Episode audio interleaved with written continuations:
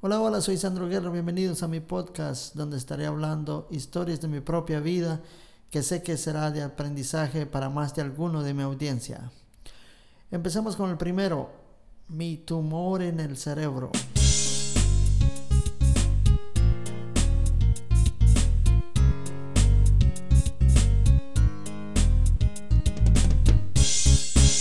Un tumor en el cerebro, una palabra muy fuerte, ¿no? En el año 2011 me diagnosticaron un tumor en el cerebro, en la glándula pituitaria, en el lado izquierdo de mi cerebro. Todo comenzó con dolores de cabeza que con el tiempo fueron creciendo más y más. Empezó mi dolor de cabeza en el lado izquierdo del cerebro, una vez por semana, después dos por semana, hasta darme el dolor a diario. Tomaba pastillas para el dolor de cabeza, decía es por estrés, ya se me pasará. Eh, las pastillas simplemente me quitaban el dolor por un momento y el dolor volvía. Fui chequeado por doctores y no encontraban nada. Me daban medicina para cosas que nada que ver con el problema. Pasé muchos años sufriendo ese dolor eh, por los afanes diarios de la vida. Me descuidé mucho de mi salud y no me cuidaba de la forma eh, que tenía que hacerlo. Tomaba en broma mi dolor de cabeza, decía ya se me pasará. Tomaba mis pastillas, me quitaban un poco el dolor, pero volvía el dolor. Y en el 2011 me recuerdo como si fuera ayer, porque son cosas que nunca se irán de la mente y vivirán con nosotros. Estaba trabajando en el restaurante que tenía, llegaron mis amigos a cenar, Pablito, que en paz descanse, Mari, William, que sé que están todavía por ahí, que espero que escuchen esto algún día y escuchen mis agradecimientos, la verdad. Ellos me notaron que tenía el dolor, eh, trataba de disimular para que no se dieran cuenta, pero ellos me conocían muy bien y se dieron cuenta de inmediato que tenía el dolor y me dijeron, tú tienes el dolor de cabeza otra vez y la verdad tienes que ir al hospital. Y si no vas, nosotros vamos a tener que llevarte a la fuerza y aunque no te guste. Les hice caso y nos fuimos a la sala de emergencia, los enfermeros me vieron muy mal y me atendieron bien rápido, gracias a Dios. Les dije que me hicieran diagnósticos en el lugar correcto, les dije que me dolía el lado izquierdo del cerebro y que no quería que me checaran en ningún otro lugar más porque ahí era donde me dolía. Les dije, es preciso que me hagan por lo menos un casquen para ver qué, tengo, qué hay en ese lugar que me duele tanto. Y así fue, me hicieron el, el porque les dije de que yo tenía, eh, ya estaba perdiendo la visión del ojo izquierdo. Me hicieron el CAT y ya media hora después más o menos entraban, salían médicos y, enfermeros de mi cuarto y yo los miraba preocupados pero no me decían nada. Hasta el fin que llegó un médico y me dijo tenemos una mala noticia, hemos visto una sombra en, tu cerebro y tenemos que hacer otros chequeos más eh, precisos, más eh, como un MRI y tuvieron que hacer eso lo más pronto que pudieron para asegurarse qué era lo que tenía en el cerebro. Me llevaron a otro cuarto del laboratorio donde me hicieron el, MRI para asegurarse eh, qué era lo que tenía. Eh, me regresaron de nuevo al, cuarto donde me tenían anteriormente. Como media hora después, eh, uno de los médicos entró al cuarto y me dice la mala noticia que tenía el tumor en el cerebro cosa que ya la sospechábamos. Me dijeron tienes un tumor en la glándula pituitaria, pituitaria, sea como se llame, es un poco complicado decirla. Tenemos que ejecutar una cirugía en tu cerebro y tiene que ser hoy mismo, no podemos esperar hasta mañana para hacerlo. Eh, tenemos que ir a avisar a tus amigos que están ahí en la sala esperando tus resultados y tus amigos tienen que ir a avisar a tu esposa porque ella es la que tiene que, autorizar eh, tu operación. Y bueno, eh, le avisaron a mis amigos, mis amigos le llamaron a mi esposa, que lastimosamente en ese tiempo ya, ya estábamos separados. Eh, nos habíamos separado como en el 2010 y eso me pasó en el 2011. Llegó mi esposa, me llevaron al quirófano eh, y ya listos para hacer eh, la cirugía. No se imaginan lo que pasó. llegó la doctora encargada de mi caso y, a hacerme las últimas preguntas antes de hacer la, la cirugía. Me dijo ella, bueno, hay dos opciones eh, para hacer tu cirugía, que sería abriendo el cráneo.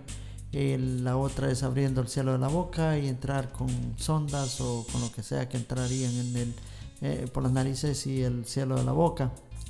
Eh, y optaron por la última, que fue abrir el, cielo de la boca y entrar por, por las narices con sondas y cámaras para hacer la ejecución, ¿no? sacar la masa del tumor.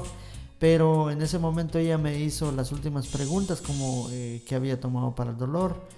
Me pregunta qué había tomado durante los últimos meses y yo le digo, bueno, Advil líquida.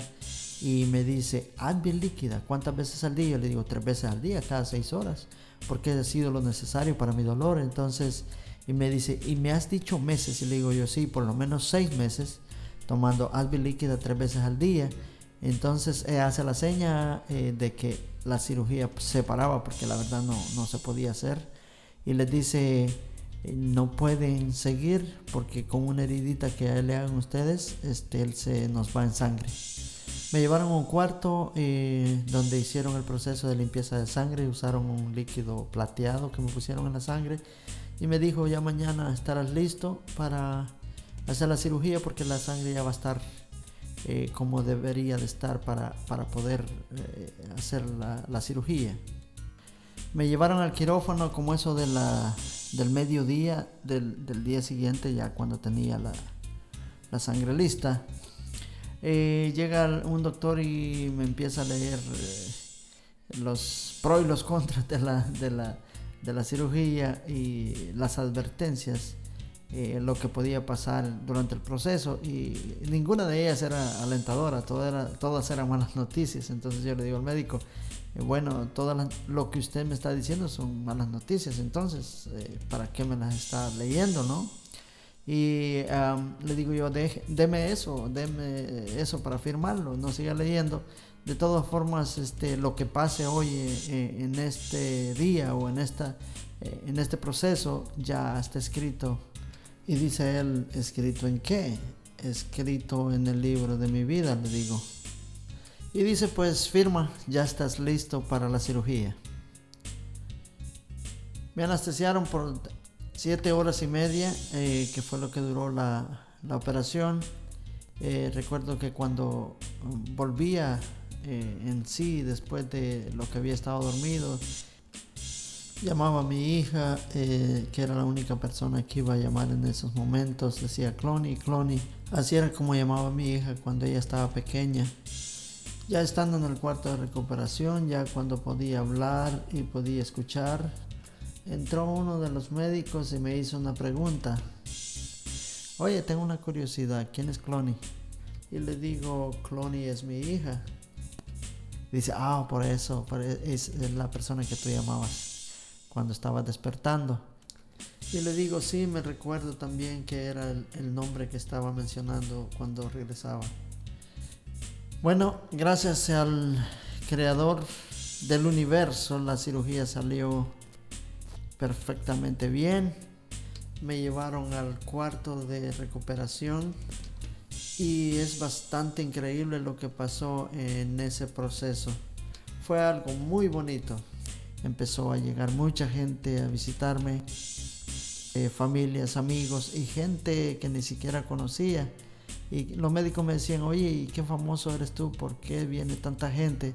Porque en los 14 días que estuve en el hospital nunca, pero nunca, ni en el día ni en la noche, eh, estuve solo, siempre tenía una visita y eso, la verdad, fue una bendición, la verdad, eso me ayudó mucho para, para la recuperación.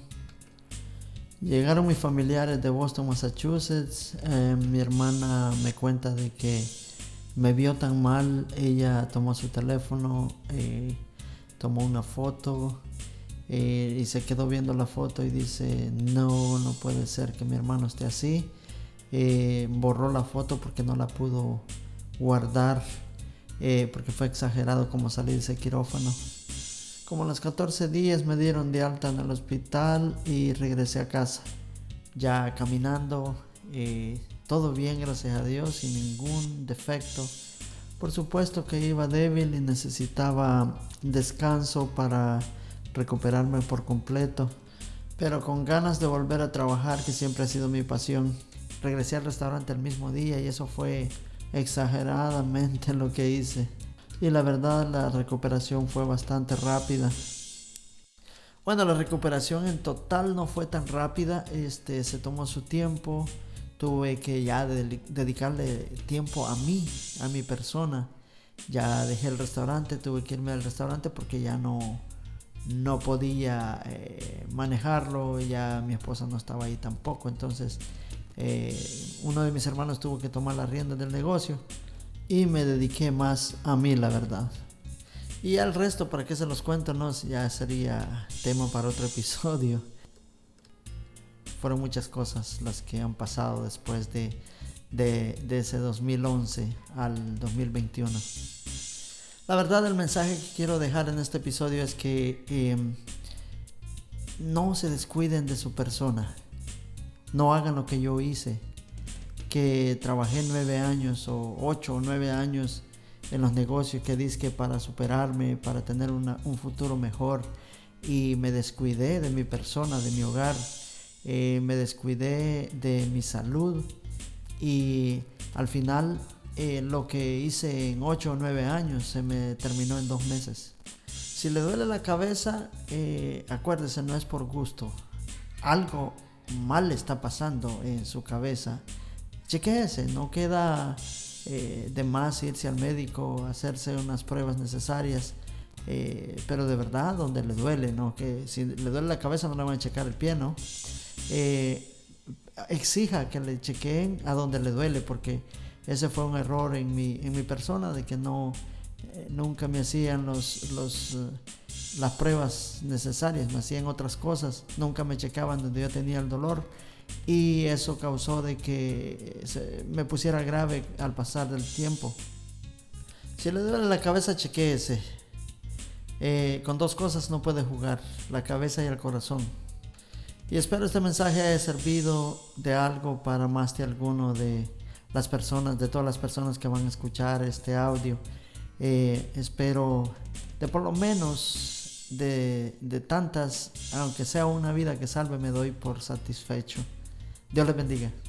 Y nos vemos hasta el próximo episodio.